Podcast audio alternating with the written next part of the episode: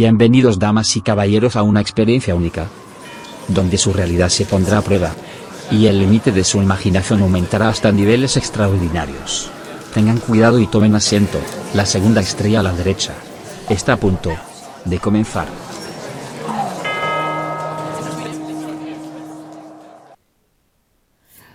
Hola a todos, estimados orientes. Buenos días, buenas tardes, buenas noches, dependiendo de dónde nos estén escuchando o a la hora que nos estén escuchando. Bienvenidos una semana más a la segunda estrella a la derecha.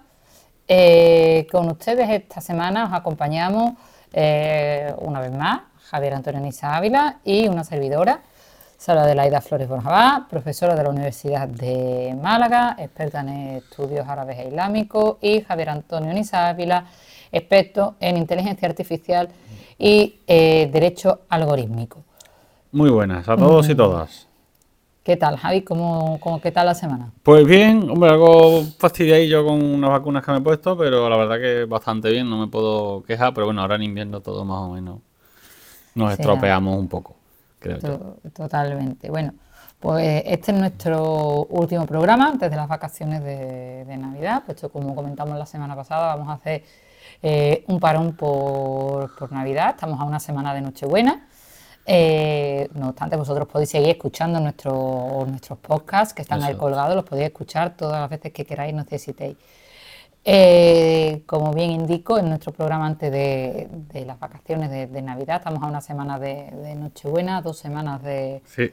de fin de año, es decir, ya mismo acabamos el año y empezamos otro año nuevo. Otro año más. Otro año más. Eh, y también estamos a la víspera ya de que vengan Papá Noel y los Reyes Magos.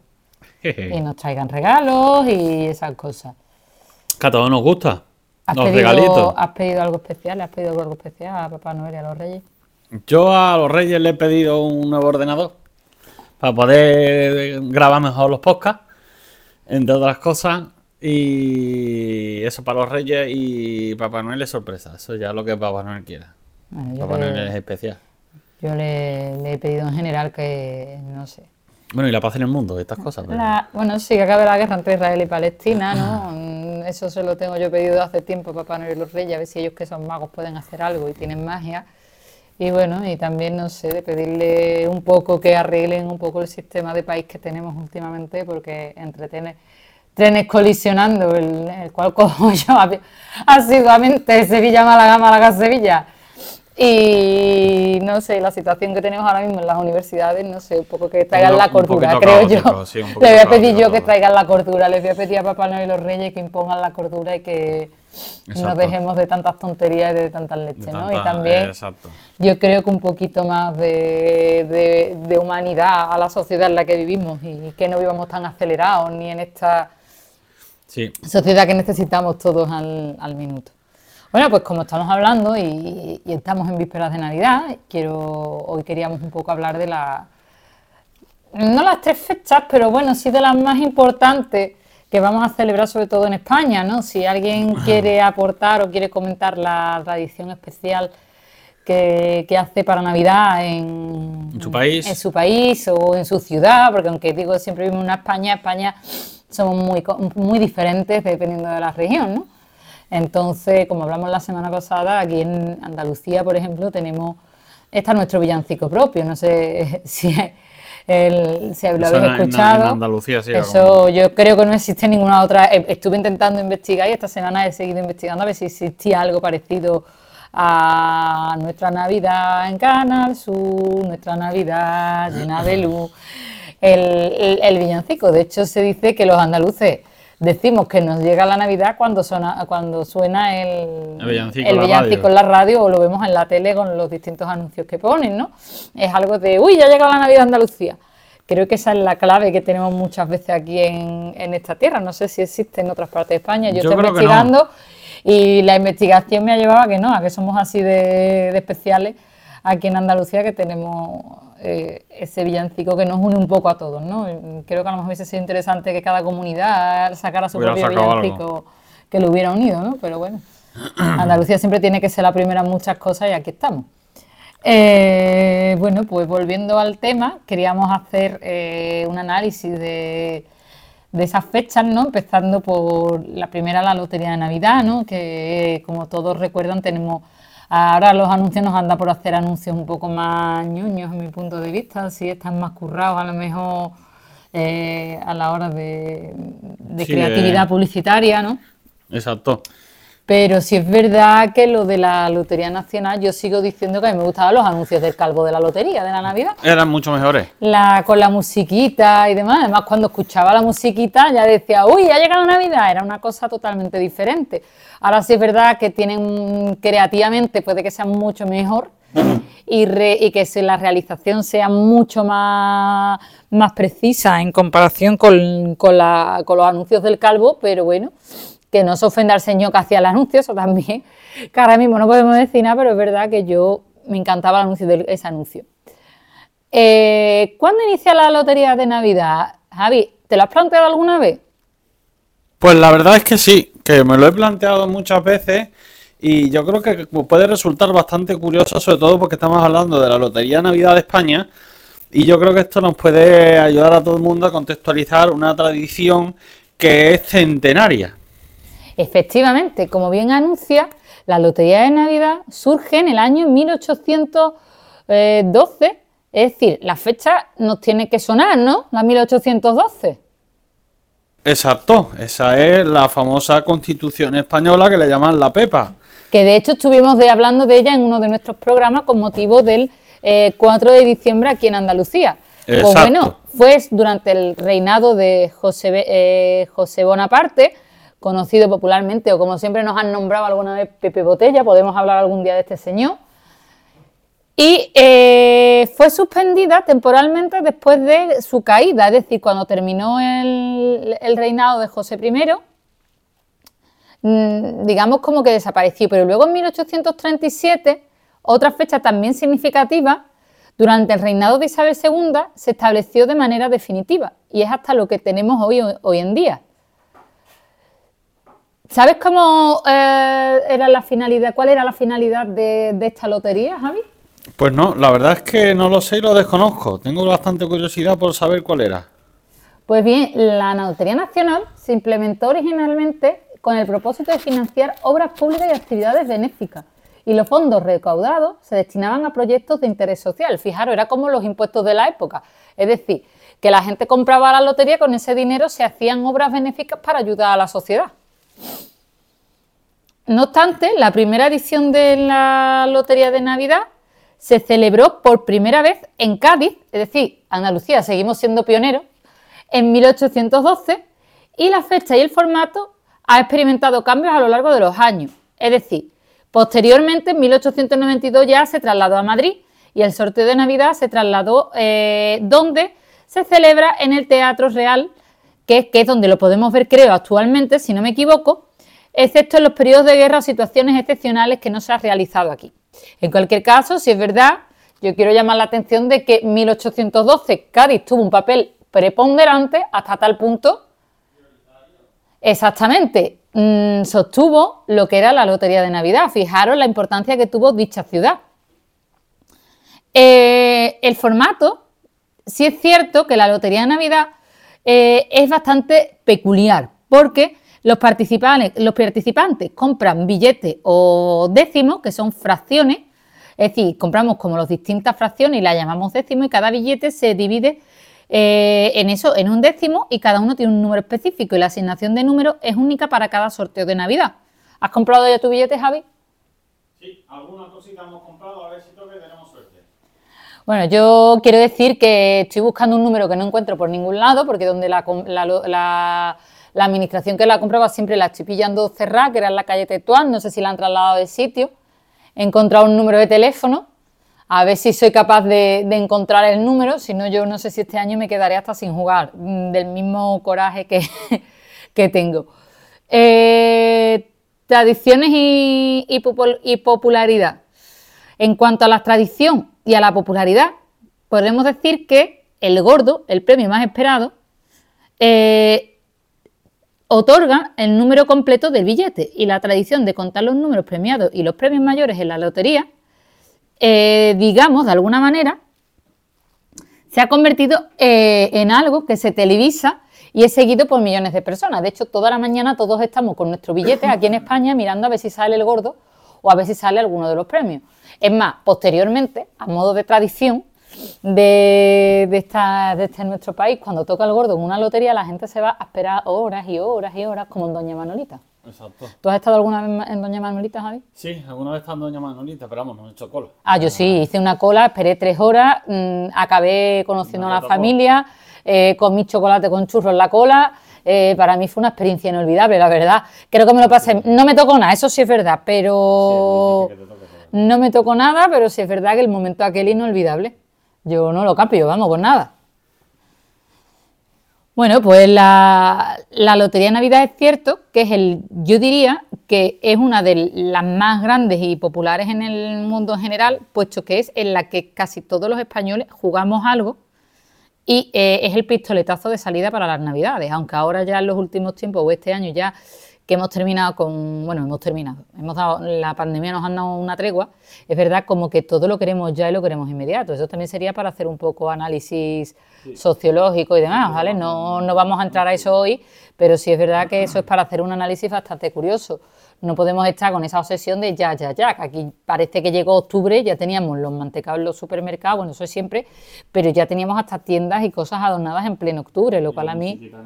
Y la musiquita de Navidad, vamos a ver que no había pasado Halloween y ya teníamos a, a todo adornado de Navidad y todo Navidad, Navidad, Navidad. Es que yo creo que le quitas hasta las ganas y la ilusión, bajo mi punto de vista. Sí. ¿Sabes? No podemos vivir eternamente en la ciudad de Papá Noel, no lo sé. No, no, no, totalmente de acuerdo. No podemos estar siempre, porque al final acaba, en fin, te cansas cuando llega el momento. exactamente. Bueno, a lo largo de los años, por tanto, la lotería podemos decir que ha experimentado cambios en el formato, ha habido, no sé, ha habido mantenimiento eh, de distintas eh, historias, pero sí es verdad que a pesar de los formatos, de que cambia de sitio y demás, la lotería es una tradición española que a día de hoy la mantenemos todos los españoles y todos jugamos a la lotería, por decirlo de alguna manera. Jugamos eh, algún décimo o jugamos algo que nos, eh, que digamos, que nos mantiene unidos ese día. ¿A ti te ha tocado alguna vez había algo en la lotería? No, a mí nunca me ha tocado nada, la verdad. O sea, A mí me tocó una pedrea. Una pedrea. Sí, bueno, me ha tocado dos veces la pedrea. ah, claro, la pedrea, exactamente. Me ha tocado dos veces la pedrea que la jugaba pues, con este amigo mío que, que jugábamos el que falleció. Por eso estoy buscando el, el número. Pero es verdad que cada vez que he pasado por la administración de lotería o está cerrada o a lo mejor Sí, no hay abierto o no lo sé, siempre ha habido algún problema y parece como que no puedo comprar el número, tengo me queda ya. De hecho, ayer lo busqué por internet, me dijeron dónde estaba aquí en Sevilla, pues llamé por teléfono, pero no me cogían tampoco el teléfono, entonces estoy como un poco que no sé lo que hacer, todavía me quedan unos días para el día 22, Sí, todavía Así que- días a ver si, si de alguna forma lo conseguimos. a ver si lo conseguimos, el, a ver si soy capaz de conseguirlo. Y bueno, ya si me toca, bueno, me irá a un paraíso fiscal, bueno, tampoco toca tanto. Sí, bueno, pero exactamente. No Bueno, toca 3 estar- millones de euros al décimo, ¿no? 3 millones de euros al, al décimo, exactamente. Que serían, ¿cuánto? 300.000 euros al billete. 300.000 euros el billete, ¿vale? Entonces, bueno, no, no me da para irme a, a un paraíso fiscal con 300.000 euros, No, si es no te verdad. da- Te da para pagar una hipoteca y poco más. No, ni eso, porque entre lo que se me lleva Hacienda, porque Hacienda juega, eso lo, Sí, lo Hacienda- tengo. Hacienda juega porque con cada uno. Se lleva el 35% del premio, así que por lo menos en España, así que eh, Que eso también hay que decirlo, que, hay- que tenemos que tener en cuenta, que se lleva cuánto, una pasta. se lleva 35%, Casi 100.000 euros. casi 100.000 euros. O sea, que si, que si ustedes ganan el, el, el gordo, pierdan en el camiriño que el de los A la tercera parte. A la tercera parte se la lleva a- aquí el, el gobierno, independientemente del que, del que esté, porque yo no sé quién impuso esta medida, quién fue Lumbreras, pero Sí, no me acuerdo yo tampoco, pero sí, se, se lució. se lució bastante. Se lució, la verdad que sí. Bueno, pues esto es el gran día que empezamos en realidad la, La Navidad. la Navidad. De hecho, aquí en Sevilla, modo de curiosidad, comentaros, existe eh, una réplica de la Virgen del Rocío que sale el día 22 y se le llama la lotera porque sale el día de la lotería y es el inicio de la Navidad. Si ustedes están por Sevilla y la quieren ver, pueden ir a verla porque se cantan villancicos y está muy, está muy bonita. Eh, luego, eh, ¿cuál es el siguiente día más llamativo? Pues el 24, que aquí nos reunimos todos en familia por la noche en España, Nochebuena. Nochebuena, y viene Papá Noel y nos trae regalos. Exactamente. Y ahora vamos a hablaros de Papá Noel y un poquito de, de- su historia. Os vamos a hacer primero un resumen de 4 o 5 puntos básicos que vamos a abordar y luego vamos a ampliar dos o tres de ellos para un poquito profundizar un poquito más en la figura y que yo creo que todos pues estamos en ello. Eh, realmente Papá Noel, em, em, empezamos hablando de él como San Nicolás de Mira, que fue que es la figura mm, históricamente o directamente relacionada mejor con Papá Noel. Fue, fue un obispo cristiano del siglo IV en la ciudad de Mira, la actual Turquía. San Nicolás era conocido por su generosidad y por ayudar a los necesitados, y su popularidad creció a lo largo de los siglos, especialmente en Europa, donde se celebraba San Nicolás el día 6 de diciembre. En muchas culturas europeas, la noche entre el 6 de diciembre se convirtió un momento en el que San Nicolás dejara regalos en los zapatos de los niños. Luego, posteriormente, eh, en los Países Bajos, la figura de Sinterklaas, San Nicolás, fijaros, Sinterklaas ya se puede parecer un poco a Santa, Santa Claus. desempeñó un papel fundamental en la figura del desarrollo de Papá Noel. Sinterklaas era representado como un hombre anciano de barba blanca que llevaba un manto rojo y llegaba a los hogares para dejar regalos en los zapatos de los niños, calcetines en otros sitios. Y los colonos holandeses llevaron esta tradición hasta América del Norte, que se transformó en Santa Claus y se evolucionó con otras influencias y comenzó a tomar forma en el siglo XIX en Nueva York con el poema A Visit eh, from St. Nicholas, también conocido como The Night Before Christmas, escrito Uy, por Clement. Clark Moore en 1823 y contribuyó a la creación de esta figura como un hombre regordete, vestido de rojo y con un trineo tirado por renos. Luego una influencia, en este caso, por los diferentes medios, como imagen icónica de Santa Claus, dirigida por Ha- Haddon Sabdon para la campaña publicitaria de Coca-Cola en 1930. Y a partir de ahí se empezó a internacionalizar. Pero, si profundizamos un poco más en la historia y nos centramos en su origen, nos encontramos con algo más de profundidad en el tema de San Nicolás de Mira como el santo generoso, ¿verdad? Efectivamente. Es verdad, es el santo, eh, digamos, co- el santo generoso, como bien ha dicho Javi, en tanto que eh, hemos dicho que fue un, un obispo cristiano en la zona de, Turquía, concretamente en la ciudad de Patara, ¿no? Eh, y como hemos dicho, se llevó una vida caracterizada por la caridad, la generosidad y su devoción como que creció bastante considerable y que se, y se aplicó a lo que era el 6 de diciembre.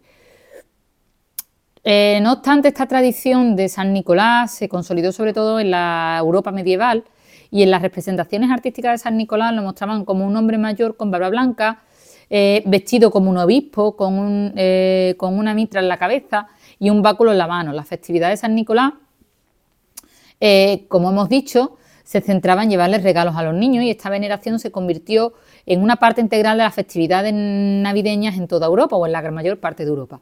Y las leyendas sobre sus actos benevolentes continuaron propagándose, dando lugar a lo que conocemos a Santa Claus y eventualmente Papá Noel, que fue un proceso que llevó a cabo a lo largo de los siglos y ha influido en, diversas tradiciones y relatos en todo el mundo. En cualquier caso, como hemos dicho, eh, esto pasa a ser eh, Sinterklaas y de Sinterklaas eh, pasa a ser Santa Claus, ¿no? Entonces, Sinterklaas sí es verdad que al igual que San Nicolás iba vestido también con un, con un báculo, iba también eh, con un manto rojo, y, eh, pero la diferencia con, con lo que era San Nicolás y, en, el resto de Europa era que Sinterklaas se, se celebra el 5 de diciembre y se conocía como la noche de San Nicolás. Eh, durante esta festividad se cree que llega en un barco desde España, precisamente, donde supone que reside el resto del año, acompañado por sus ayudantes, los Pedros Negros. Pero- Claro, porque es que para nosotros, mira que lo llevamos analizando durante unos días y nos resultaba difícil llegar a este punto. Sí, que venga desde Santa España. Es español. que Papá Noel y es su español. se llamaba Los Pedros Negros, es como una cosa. Bueno, un tonto no era, a lo mejor vivía en la Costa del Sol que se estaba calentito. Claro. ¿Vale? Porque en Málaga se vive muy bien con el solito, vamos. Comiendo, gamba. No, comiendo gamba no, en todo caso comiendo espeto. Si está en la Costa del Sol no creo que coma mucha gamba, comerá espeto de sardina. En fin. Pero... ¿Qué sepan ustedes, señores del resto del mundo, México, o por ejemplo nuestros compañeros mexicanos que nos escuchan, o nuestros oyentes en Corea del Sur, que Papá Noel es español y sus elfos se llamaban Suaterpieten o Pedros Negros? Bueno, no, vamos a ver, que, eran que era español, no, esto Bueno, no queda así. en España. Vale, y Era como Eh, un inglés cuando se te jubila y se viene a la Costa del Sol. residía en España, pero Pero luego está- se trasladó a Finlandia, que se puede visitar la casa de Papá Noel. Luego Claro, ya se trasladó, dijo, uy, aquí, de verano su la de en la Costa del Sol, ¿no? Vamos Su a poner- fábrica está en España porque sale desde España. Hombre, no creo que esté la fábrica en España, porque como tengan que fabricar aquí, que vamos todos siempre en versión low cost, mm, vamos, vamos bien, ¿eh? porque hasta para la investigación vamos en versión low cost. En fin, que sepan ustedes que salía con un barco desde España acompañado por sus elfos pedros negros. Con sus, eh, sus elfitos, ya está. Y la tradición, por tanto, de los rituales particulares, como dejar zapatos fuera de la puerta, en la puerta, los llene de regalo y dulce, y también se dice que eh, eh, lo- los elfitos, ¿no? los, los pedros negros estos, eh, han sido objeto de controversia debido a su apariencia estere- estereotipada, que ayudan a la distribución de regalos. Bueno, podemos hablar de los, de los elfos, no sé, los- la, la apariencia estereotipada, bueno, ni que fueran los Umpa Lumpa de Willy Wonka, vamos. Exactamente. Es un poquito exagerado. Sí, pero aquí no nos exageramos. Entonces, los colonos neerlandeses llevaron consigo la tradición a Nueva Ámsterdam, hoy Nueva York, en el siglo XVII. Y a medida de las que las comunidades crecieron y se mezclaron en América del Norte, Sinterklaas evolucionó a convertirse en una figura más definitiva y única, eventualmente transformándose en Santa Claus. Para que veáis que Papá Noel fue listo y dijo, mira, en España se vive muy bien, pero Nueva York Navidad es precioso y voy a echar un vistazo a ver qué es lo que encuentro. Exactamente. La verdad, yo tuve la oportunidad de pasar unas navidades en Nueva York, fueron las más bonitas de mi vida, me lo pasé estupendamente y creo que, que no tiene nada que ver eh, de, lo, de lo que como lo vivimos aquí. ¿eh? Exactamente. De hecho, la transformación de Sinterklaas a Santa Claus fue, como está contando Salud, en América del Norte, en Nueva York a lo largo del siglo XIX, cuando esta figura comenzó a adquirir los rasgos distintivos que lo conocemos ahora como de San Nicolás y Sinterklaas a Santa Claus. Un momento crucial en esta evolución fue la publicación del poema A Visit from San Nicolás en 1823, escrito por Clement Clark Moore. Este poema, también conocido como The Night Before Christmas, presentó una imagen más ligera y alegre de Santa Claus. Moore describió a Santa como un hombre regordete y jovial, con una barba blanca, vestido con un traje rojo y blanco y viajando por un trineo tirado por renos. Esta representación fue una combinación de las tradiciones europeas y la, y la creación de los elementos completamente nuevos, estableciendo las bases para la figura moderna de Santa Claus. La figura de Santa Claus, por entonces, ganó más popularidad gracias a las ilustraciones realizadas por artistas como Thomas Nast en la década de 1860, en la cual Nast contribuyó eh, significativamente a la iconografía de Santa Claus, retratándolo como un personaje afable, con una residencia en el Polo Norte, fue cuando se trasladó de España Claro. al Polo Norte, y rodeado de elfos, de los Pedros Negros, que lo ayudaban en la elaboración de juguetes. Además, la creación y consolidación de la imagen de Santa Claus se vieron impulsadas por la cultura popular y la publicidad, sobre todo de empresas como Coca-Cola, que desempeñaron un papel crucial en la definición de la apariencia moderna de Santa.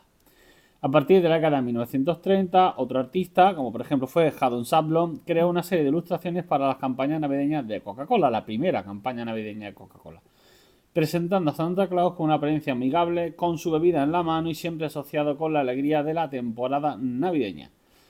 Por eso Santa Claus fue evolucionando y se consolidó como una figura central en la celebración navideña en América del Norte, en Europa y en todo el mundo, siendo una imagen icónica a nivel global y en la que cada año nos bombardean con nuevas películas bastante guays y la verdad es que bastante chulas. Y una pregunta, Javi, eh, ¿por qué lo llaman Papá Noel? Porque eh, nosotros lo llamamos Papá Noel. Eh, en, Francia también es Noel, ¿sabes? Es, de hecho, para Navidad le dicen Noel los franceses. Entonces, ¿cómo que nosotros no lo llamamos Santa Claus? Además, mm, Santa la versión, como decimos, de Santa Claus, eh, lo diré, la versión que tenemos holandesa decía que vivía en España. Entonces, ¿por qué se le cambia el nombre? Pues mira, eh, resulta que si tiramos del origen francés, la expresión Père Noël. significa padre de la Navidad. Y en francés es el nombre, la base del nombre de Papá Noel. Y esta figura se asoció desde entonces con San Nicolás y entonces por lo tanto se fue extendiendo en Francia y a lo largo de toda Europa como Père Noel representándose de la misma forma que Santa Claus y por lo tanto evolucionó a, a lo mismo. Es decir, fue realmente una especie de... Pues entonces fue cultura por, simpatía, por Fran- ¿no? entonces fue una, una traducción francesa, porque Père Sí. Noël es el padre de la Navidad, efectivamente. Eh, entonces es un problema lingüístico que tenemos. Nosotros Père Noël, nosotros tra- hicimos la traducción de Papá Noel. Entonces, Père Noël, el padre mm, de la Navidad. Exactamente. Eh, claro, padre de la Navidad por el hecho que, eh, decirlo de alguna manera, viene el día de Navidad, pero tiene alguna conexión porque resulta que en, en América del Norte, en Estados Unidos, Papá Noel, Père Noel o Santa Claus, llamemos como lo llamemos, al fin y al cabo es el mismo, Es el mismo- mismo. el mismo personaje, eh, que viene a traernos regalos todos los 24 la noche del 24 al 25, es verdad que se celebra igual del 24 al 25. Yo recuerdo la Nochebuena que yo pasé en Nueva York y al día siguiente todos los niños y todo el mundo iba con sus regalos de Navidad paseando por, por Times Square. Entonces, eh, me vengo a referir. ¿Qué llevó a ese cambio de fecha? Pues el cambio de fecha, Ah. el- realmente el cambio de fecha tiene su significado. Es que estamos hablando de que originariamente se celebraba el 6 de diciembre, luego lo cambiaron al 5, ¿sabes? Entonces, claro, el, el 6 de diciembre, ¿por qué? Porque si tenemos en cuenta que el pobrecito venía de España, pues tendría que llegar, Sí, tardaría un poquito en llegar. llegar Aquí arriba. pero no sé, es bastante curioso, se, se, se cambió, a lo mejor tuvo algo que ver con, no sé, con las tradiciones o, demás. Bueno, realmente el 6 de diciembre fue inicialmente cuando la festividad de San Nicolás se celebraba y, como hemos comentado, se conocía. Pero claro, hubo una influencia de la iglesia cristiana a medida de la expansión de la iglesia y la cristianización e intentar dar significado a las festividades paganas preexistentes. Entonces, claro, eh, se fue reformulando y cambiando todo esto. Entonces, realmente, con el poema que hemos comentado antes de Visit from San Nicolás, contribuyó la- a esta reconfiguración, puesto que este poema describe a Santa Claus en hogares de la víspera de Navidad y cambiando la atención del 6 al 24 de diciembre. O sea, que fue por un poema, que fue por, por un poema, o sea, por la literatura. La literatura nos lleva Exacto. a hacer este, este cambio de fecha, de Sí. decirle a Papá Noel, oye, mira, no te venga el 6 de diciembre, mejor vente el 24. Y eso, y eso provocó que este cambio del, del 24 de diciembre se asociara con la Navidad a partir del 25. Que sería, claro, el día después que llega eh, Papá Noel, Santa Claus, Santa Claus o San Nicolás. En cualquier caso, si es verdad, no debemos olvidar que nos guste más, nos guste menos, ahora que hay gente que llama las vacaciones de Navidad vacaciones de invierno y cosas raras, que tiene, en invierno, no que tiene una tradición cristiana. Con todo nuestro respeto para nuestros oyentes, pero realmente el- yo creo que ya más bien el hecho de celebrar la Navidad o la o, eh, Santa Claus, Papá Noel, eh, los Reyes Magos o la bruja o la befana italiana, que eso ya otro año hablaremos de la befana italiana, porque ya el programa de no nos da tiempo, realmente son todos orígenes mitológicos, tradiciones culturales y que yo creo que ya está casi muy desarraigado en gran parte del ámbito religioso. La gente ve Sí, pero tiene un origen claramente alcohol, religioso. fiesta, en verdad no, no, nos, de hecho, nos reunimos el, el 24 para celebrar el nacimiento del niño Jesús. Exacto. O sea, mm, no, no- nos reunimos para ello y de hecho celebramos San Nicolás, como hemos dicho, era un obispo. O sea, el problema es que ahora mismo le estamos quitando el origen cristiano a todo. A ver, que si no lo quieres celebrar, pero el origen cristiano me parece muy bien y tú quieres decir que Papá Noel te traiga los regalos, Papá Noel te los va a traer igualmente, seas creyente o no seas creyente, porque él reparte regalos a todo el mundo porque es muy generoso, como hemos dicho. Pero, hombre, no intentemos quitarle el origen que no tiene. No queramos decir que parece que Papá Noel ha nacido aquí de la nada y ha venido de la nada. Entonces, como yo digo, vamos, que para eso tiene Papá Noel la lista de los niños buenos y la lista de los niños malos y la, y la chequea dos veces. Entonces, lo dice la canción de Frank Sinatra. Claro. En la de Santa Claus is coming to town. La está, vamos, que me lleven en Nueva York, creo que la escuchaba creo que por todas esquinas, peor que la de María Carey. Vamos, yo creo que aquello... sí, sí, sí, pues era de esto. Y luego, ya hablando de tradiciones un poco culturales y pasamos a explicar la de los Reyes Magos, eh, decir que cuando yo estuve en China, es verdad que en Macao se celebraba eh, Navidad, porque allí había luces de Navidad como si no hubiera mañana, ¿vale? Sí. Macao tenía luces de Navidad, no sé, le saldrá muy barata la luz. Eh, y luego tenía eh, lo que era el Año Nuevo Chino, que eso ya, eso ya era lo más del más. Y es verdad que yo recuerdo que se mezclaban las dos tradiciones y lo de eh, el, el celebrar los regalos de el- los chinos celebraban como el como me dijeron el, el- después de seis días del año chino de la fiesta del año chino del día del de, de la entrada, se, como que era el regalo, El día de regalos de todo el mundo, a todo el mundo se le hacía regalos y demás. Me llamó muchísimo la atención, ¿no? De, bueno, nosotros, a nosotros nos lo traen los reyes, después del 6 de enero nos lo traen los reyes. ¿sabes? No nos compramos nosotros los regalos, es mejor vienen los reyes y nos lo traen. Pero bueno, que al fin y al cabo que veamos un poco ese solapamiento de culturas, por decir de alguna manera. No sé si solo en China esta cultura de lo de los seis días, o si pasa en China, perdón, en Macao, o si pasa en el resto de, de- de toda China, porque estamos hablando de que yo estaba en Macao, yo puedo hablar por lo que yo viví y lo que me contaron a mí. O si me metieron un trolancano como una casa de grande, que también puede ser, ¿vale? Pero bueno, Pero bueno, no creo que me lo metieran, pero en fin. Pero siguiendo con estas tradiciones, nos encontramos con los Reyes Magos, como hemos comentado. Que vienen de Oriente. explicar, eh, O sea, de Palestina, o sea, van a Belén, Belén está en Palestina, vamos a hacer un poquito de... No vamos a definir de qué bando están los Reyes Magos porque no están, están del bando de la paz. Exacto, antes de que me diga alguien lo contrario. un regalo a todos los niños, sean de la religión que sean. Entonces, eh, como si no tienen religión. Vamos a explicar de nuevo los principales significados de los Reyes Magos y luego nos entretendremos en un par de, de- un par de partes, como van a ser su origen y tradición mágica y las teorías de la identidad sobre los Reyes Magos. Pero bueno, primero vamos a decir que el origen histórico de los Reyes Magos básicamente eh, se basa en los, relatos bíblicos según el Evangelio según San Mateo, en el cual el relato más importante sobre los Reyes Magos se encuentra en el Evangelio según San Mateo en el Nuevo Testamento en Mateo 2, un- eh, versículos 1 a 12, en el que se relata que unos Reyes Magos del Oriente llegaron a Jerusalén preguntando por el recién nacido rey de los judíos, ya que habían visto su estrella en el Oriente y querían rendirle homenaje. El Evangelio, según San Mateo, no especifica el número exacto de magos, porque eran reyes magos, ni sus nombres, como ni sus nombres. Pero tradicionalmente se ha asumido que era la existencia de tres debido a la mención de tres regalos, oro, incienso y mirra, porque se presupuso que había- cada uno de ellos traía un, eh, un ofrecimiento o una ofrenda eh, distinta.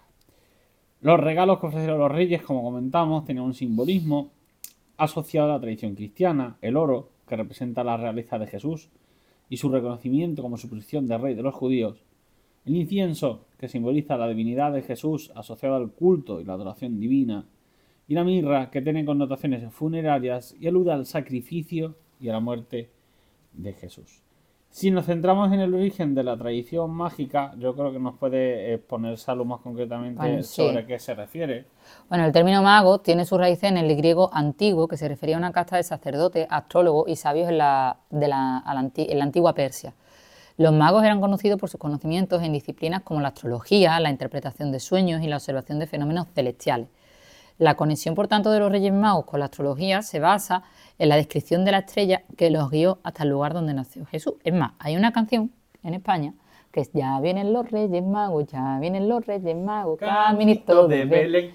Ole, ole, Holanda, ole, Holanda ya se ve. Vamos a ver, los reyes no veían Holanda, vamos a ver. No veían el país. No veían el país de Holanda, señores, no. Veían una estrella que se llamaba Holanda. Es que ¿Vale? La estrella de los Reyes Magos, a que describe la Biblia, se llama Holanda. Entonces los reyes no veían Holanda. Yo creo que todos hemos tenido ese trauma de pequeño. Sí, que no entendíamos cómo es que veían Holanda desde de los Reyes Magos. Nos chocaba un poco. Bueno, si, Si vienes de, si vienes de Oriente, ¿cómo vas a ver Holanda? Madre mía, ¿por dónde vienes? ¿Por dónde has tirado? ¿Sabes? ¿Por dónde, ha tirado, dónde te ha tirado el GPS? Al, al camello, vamos. Dile al camello que va muy, muy mal encaminado. Entonces, en la antigüedad, la astrología y la, astro- y la astronomía no estaban tan claramente separados como lo están actualmente. Eso hay que tenerlo en cuenta. Los astrónomos antiguos a menudo eran también astrólogos y se creía que los eventos celestiales tenían significados y consecuencias para los acontecimientos en la Tierra. La aparición de una estrella brillante en el cielo podría, ser, ah, podría haber sido interpretada como un signo divino o celestial. O sea, la estrella, Holanda, es lo que guió a los Reyes Magos hasta Belén. Mm, No que viera Holanda por un lado, vamos, que no iba el, eh, el rey Baltasar no tenía un GPS que lo llevara a Holanda. Eso que se nos quite a todos de la cabeza. Eso seguro. O sea, no tenían aquí, no tenían el GPS estropeado, como nos pasa muchas veces, Y acabó en Holanda, no. y, y nos lleva para el lado contrario o nos da una vuelta a la que nada más que vemos plantas y cabras. Eh, exactamente, o girasoles, que yo acabo siempre en el campo de los girasoles. Entonces, la estrella de los Reyes Magos eh, es, eh, es la que siguieron y se conoció como la estrella de Belén. De hecho, yo creo que todos en el portal de Belén solemos colocar una estrella o en el árbol. ¿No? Yo creo que todos colocamos, ¿no? Y las teorías sobre su naturaleza incluyen eventos astronómicos como la conjunción de planetas, supernovas o cometas. La creencia de la influencia de los astros en la vida cotidiana, especialmente en los destinos de líderes y reyes, era común en la antigüedad. Y los magos, como eruditos en estas prácticas, podrían haber interpretado la estrella como un signo de nacimiento de alguien importante. Pues así pues, la conexión de los magos con la astrología eh, destaca la importancia simbólica de su visita a Jesús. No solo eran los personajes de lejanas tierras que venían a rendir homenaje al recién nacido, sino que también simbolizaban la aceptación y reconocimiento del cumplimiento de profecías y la llegada de un rey especial cuyo nacimiento estaba marcado por eventos celestiales extraordinarios. Todos sabemos un poco la historia de, de Jesucristo, creo que alguna vez en nuestra vida la hemos escuchado, ¿no? Sí, yo creo que sí. Pero ahora vamos a empezar a hablar un poquito sobre las teorías sobre la identidad y el origen de los Reyes Magos, ¿vale? ¿Quién eran estos tres, ¿Quién eran estas tres? Si eran tres, si eran cinco, siete, nueve, quién sabe. Al final se han quedado tres. Al final eran tres. Bueno, Me echó Gaspar una que decían que eran cuatro, pero que luego se convirtieron en dos, luego tres en la Edad Media, en fin, hay muchas cosas que a lo mejor algún día podemos... Sí, pero al final se han quedado en tres porque tienen que traer muchos regalos y con los tres yo creo que los camellos y los pajes, entre los...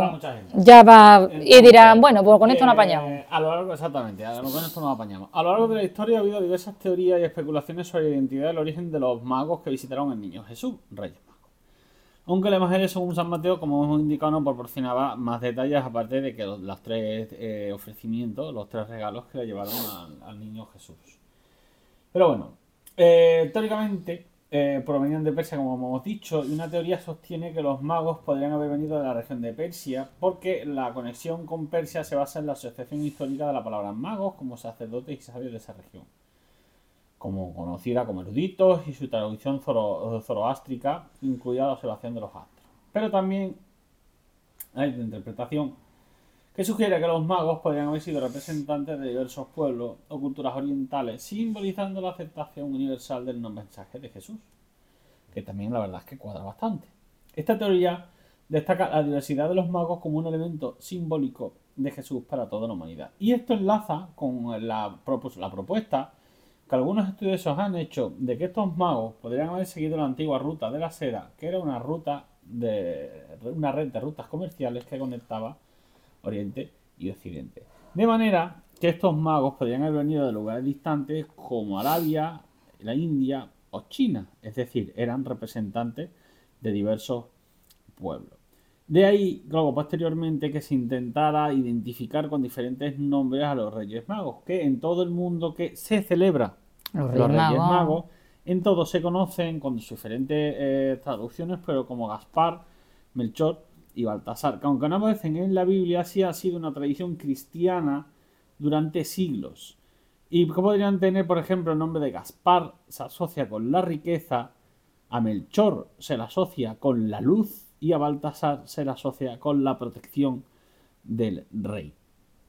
Evidentemente que esto no tiene una serie de evidencias históricas, y que es, más bien algo más mitológico, pero que está asociado y asentado en las diferentes creencias y culturas que están implantadas por el, en este caso por el, por la propia, por la propia eh, Biblia. Efectivamente, de hecho, fijaros hasta dónde llega la influencia de los Reyes Magos, que salvando mucho las distancias, eh, si hacemos un paralelismo con ciertas películas, por ejemplo La Bella Durmiente, la película de Disney, la de dibujito, van las tres hadas madrinas, que también tienen el mismo significado. Exactamente, tienen la misma, exactamente. Tienen el mismo significado. Entonces, a ver, me vengo a referir que los, eh, los Reyes Magos, eh, digamos, tiene esa, tiene esa tradición.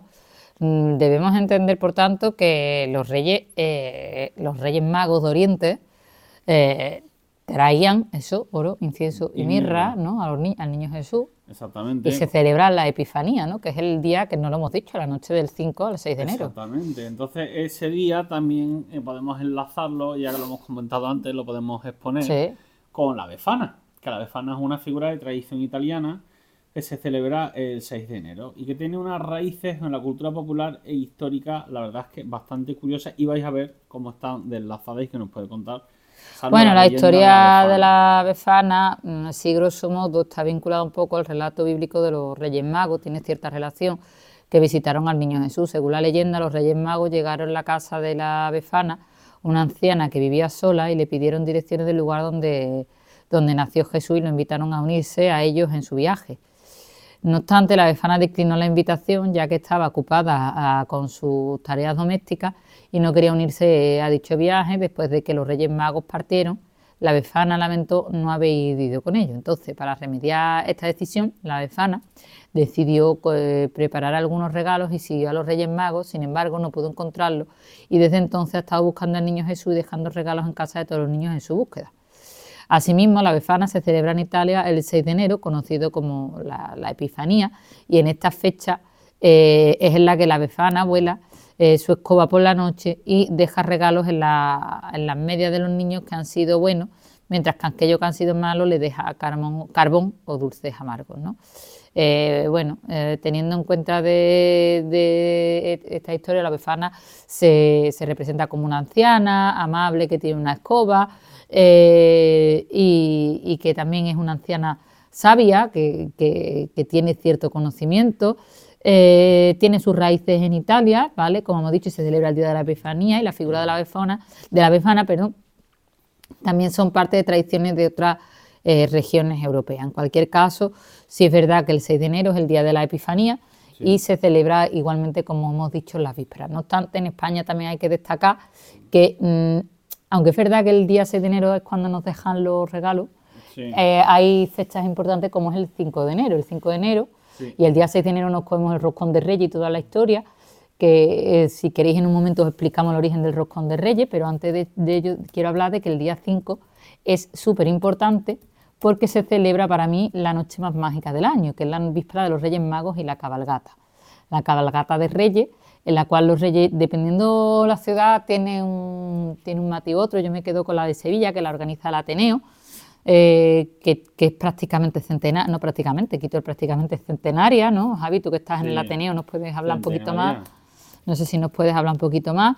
Eh, tiene eh, magia, tiene, tiene, no sé, tiene algo especial donde todos vamos a recoger caramelos y yo creo que tengas cuatro años o 82 años, si tú vas a coger a, los Reyes Magos, te peleas con lado por un caramelo. y es el, para mí es una de las noches más divertidas. Es, curioso porque los Reyes Magos, las cabalgatas de Reyes, eh, hay por, muchos países del mundo. Pero lo que no desconoce mucha gente es que la primera cabalgata de Reyes Magos eh, tuvo lugar en España en enero, el 5 de enero de 1885. Y la idea fue organizar una cabalgata de reyes por un maestro sacerdote que se llamaba Francisco Pastor, junto con un grupo de amigos y colaboradores. Y la intención era crear un evento festivo y educativo destinado a los niños y a la comunidad en general. Y tuvo como finalidad representar la llegada de los Reyes Magos al portal de Belén y desde entonces se ha ido poco a poco manteniendo como una tradición en la que desfilaban carrozas lanzando caramelos como comentábamos y regalos a la multitud. Realmente es un, es un es una curiosidad y realmente, por ejemplo, en Sevilla... La celebra el Ateneo, en la que la organiza Dios Gracias. Porque Dios gracias, yo prefiero que por lo menos el Ateneo es más apolítico puede, y no tenemos a nadie metiendo las garras de ningún color dentro de la cabalgata. El Ateneo en este caso de Sevilla es una, es una organización cuya cabalgata de Reyes Magos data de 1887, que es la que organiza la cabalgata y es una entidad como los Ateneos culturales que están desvinculados de lo que serían las administraciones o los poderes políticos. Y que desde hace más de un siglo organiza eh, una cabalgata con más de, más de, más de media centena de, carrozas, que en fin, va, va por toda la ciudad de Sevilla. Y es un evento que es una de las cabalgatas más grandes de España, si no creo que es la más grande. De las más grandes, sí y, que aglutina, eh, nada más creo que sería entre carrozas, aglutina a miles de personas nada más que dentro de las carrozas.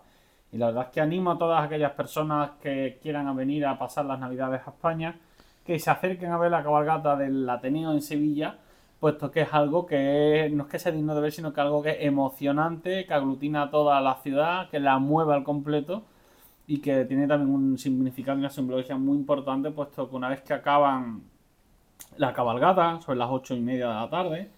Los Reyes Magos que van en esas cabalgatas eh, se dedican a, buscar, en este caso a, visitar a todos los niños que están hospitalizados en la ciudad y los visitan uno a uno hasta que acaban de visitar al último y le van llevando regalitos a esos niños que están en el hospital y que no han, ido, no han podido ir a ver la cabalgata y sobre todo que el día, esa noche la van a pasar en el hospital. Entonces yo creo que eso es algo que mm, si lo sumamos al origen lúdico festivo y vemos realmente lo que hay detrás eh, y venís a verlo mm, para que seáis conscientes de todo lo que implica por detrás porque todo ese dinero que se invierte en hacer esas carrozas, luego se reinvierte a su vez en eh, que esos reyes visiten a esos niños en, los hospitales de, Sevilla. Bueno, y el, eh, ese detalle, que es uno de los mejores que tiene el Ateneo de Sevilla, eh, comentar que la cabalgata de Reyes Magos es mágica. Bueno, ya últimamente se está imponiendo también lo que es el lo diré, lo que es el, el Heraldo, el Día del Heraldo, Real, en Sevilla, que le van a llevar la carta a los niños al Heraldo, que van los, beduinos cogiendo cartas, para que llegue... y, claro, para que nos den la carta. Para, no, para que le demos nosotros la carta y nos den caramelo, porque yo le doy mi carta a cambio de caramelo. Y siempre algo, algo cae, ¿no? Por decirlo de alguna manera. No obstante, otra tradición asociada a este gran día es el roscón de Reyes, que es una tradición que culmina eh, la celebración de, la Epifanía y, con el Día de Reyes Magos. Es decir, levantarte, abrir los regalos y desayunar un buen trozo de roscón de Reyes, eso no tiene precio. Y, es utilizado para conmemorar la visita de los Reyes Magos al Niño Jesús, aunque las raíces del roscón de Reyes no están muy claras y su origen está vinculado a diversas prácticas rituales que se han desarrollado a lo largo del tiempo. La forma redonda del roscón representa la corona de los Reyes Magos y simboliza la eternidad y el amor de Dios. Además, en el interior del roscón se esconden sorpresas o figuritas que, representan al niño Jesús. Es más, se dice que al que le toque la haba tiene que eh, pagar roscón y al que le toque la figurita será coronado rey. Exactamente. ¿Sabes? No vale hacer trampa. Eh, la tradición de preparar estos panes especiales o pasteles durante las festividades religiosas tiene una larga historia en diversas culturas. En el caso de roscón de Reyes, la práctica de elaborar postres festivos en torno a la Epifanía tiene raíces medievales, como ya hemos comentado en otra ocasión. En la costumbre de preparar y compartir el roscón está asignada a varias regiones de habla hispana y más allá como España y algunos países de América Latina y cada región puede tener sus variaciones en las recetas y en las tradiciones asociadas. Yo no sé si por ahí alguien de América Latina de, que nos esté escuchando, incluso hay gente de México, si nos podéis decir qué ¿eh? tipo de roscón, si coméis roscón de reyes lo primero y si eso, qué tipo de roscón de reyes. Yo os lo agradezco que nos lo escribáis por las redes sociales o nos mandéis un correo electrónico, la verdad. Hasta la receta. Exactamente. Incorporar a nuestro ya nuestras costumbres, nuestras tradiciones. Entonces, claro, el roscón de reyes normalmente se, come en familia y ha tenido, como hemos dicho, ha podido evolucionar un poquillo a lo largo de los tiempos, ¿no? Y se fusiona con otras tradiciones, ¿no? Eh, se ha convertido en una, si es verdad que se ha convertido en una parte integral de esta, de esta fiesta y ha crecido a lo largo del tiempo su popularidad, de, puesto que ya los tenemos de distintos sabores, distintas formas y distintas historias. Yo la verdad que suelo ser muy tradicional y me gusta que sea el roscón clásico con su nata o su trufa, más que nata trufa, me gusta meter con trufa. A mí me gusta más de nata, pero bueno. Yo soy más de trufas, me gusta más el chocolate.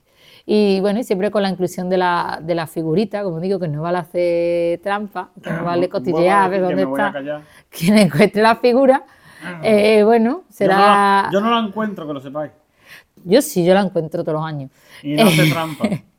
Quien encuentre la figura asume simbólicamente la responsabilidad de organizar una reunión o celebración posterior, mientras que eh, encuentre el ABA, debe de pagar el roscón. A mí últimamente... yo encuentro siempre el ABA, pero, es casualidad, ¿sabes? Es algo que, bueno, me, toca el ABA y a ella siempre casualmente le, toca... No, pues el año pasado yo no hice trampa. Me salió, cuando estuvimos tomando roscón en la, confitería de la campana, me salió porque me lo dieron ellos, no lo corté yo, así que... El único de la vida. Me salió y no hice trampa. ¿Sabes? Así que ya, ya lo digo, me salió y no hice nada de trampa. Así que, bueno, pues con todo esperamos que os haya gustado nuestro programa de, de hoy, referido a las Navidades, eh, Reyes Magos y demás. Podríamos haber hablado también a lo mejor un poco de las tradiciones de fin de año, a mí no me llama mucho la atención el tema, bueno, mm. podríamos hacerlo, pero creo... Otro año. Otro año, yo creo que es más hablar más simbólicamente de, la llegada de Papá Noel y los Reyes Magos. Creo que es necesario, y así como el origen de la Lotería de Navidad.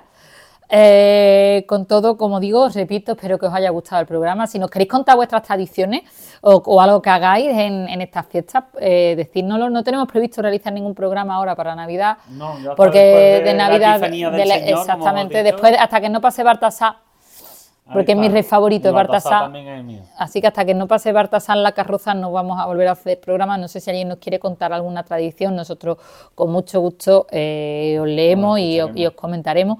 Y si no a la vuelta, si, si nos lo habéis contado y contamos con varias tradiciones que hayáis hecho, también lo, lo podemos hacer en un programa especial comentando lo que se hace en diversas partes de España y del mundo en general eh, sobre esta fecha. Eh, muchas gracias. Eh, antes de irnos, si es verdad, queremos recordaros, por si nos queréis comentar vuestras tradiciones en las redes sociales, Javi, que son En este caso, a través de Instagram eh, y de Twitter, tenemos eh, arroba podcast eh. En LinkedIn tenemos un grupo que se llama Podcast La Segunda Estrella a la Derecha. Y tenemos, tenemos también nuestro WhatsApp como Podcast La Segunda Estrella a la Derecha. Y por último, nuestro email que es podcastsegundaestrella.gmail.com. Os repito, podcastsegundaestrella.gmail.com, donde os esperamos a todos y todas en estas navidades. Pues sin nada más, muchas gracias y hasta el año que viene, porque nos vemos en 2024. Exactamente, así que feliz 2024. Hasta pronto y que tengáis muy buena Navidad, muy buena Nochebuena, que paséis unas fiestas de, de escándalo y que Papá Noel y los Reyes Os traigan muchas cositas. Hasta pronto.